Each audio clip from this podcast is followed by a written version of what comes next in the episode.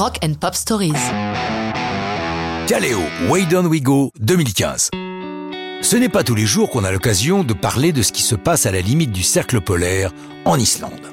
Comme dans tous les pays scandinaves, la musique y tient une place solide.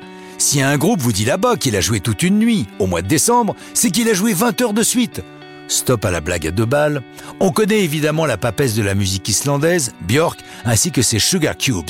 Il faut maintenant s'habituer au nom et surtout à la musique de Kaleo, groupe formé en 2012 dans la petite ville de Mosfellsbær, à un jet de pierre de Reykjavik.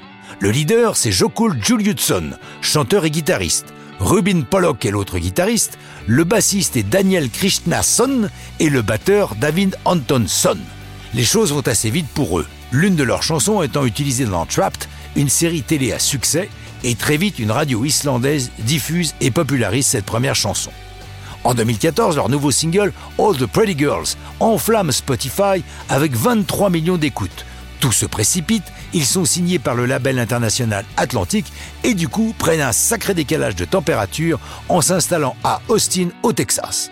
Leurs origines nordiques ne les empêchent pas de comprendre le blues, et c'est dans cette veine que Joe compose Way Down We Go, une ballade bluesy qu'il construit autour de son riff de guitare, ajoutant ensuite les couplets avant de s'attaquer au refrain.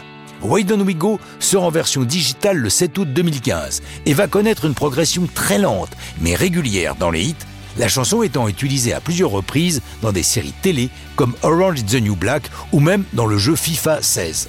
Tous ces canaux de diffusion finissent par payer et la chanson fait enfin son apparition dans le hit américain en janvier 2017, un an et demi après sa sortie. En plus de la vidéo classique, Kaleo se fait filmer live dans le cratère d'un volcan endormi, dont je me risque imprudemment à prononcer le nom, Srinukajigur. Comme le raconte Jokul, c'était plus dur que je n'avais imaginé. Il a fallu descendre tout notre matos dans le cratère. J'ai eu l'impression que la journée durait 26 heures. Mais l'acoustique du lieu était fantastique et nous n'avons pas regretté de l'avoir fait. Depuis, Kaleo trace son sillon et on a pu le remarquer entre autres en première partie des Rolling Stones en septembre 2017. Mais ça, c'est une autre histoire de rock'n'roll.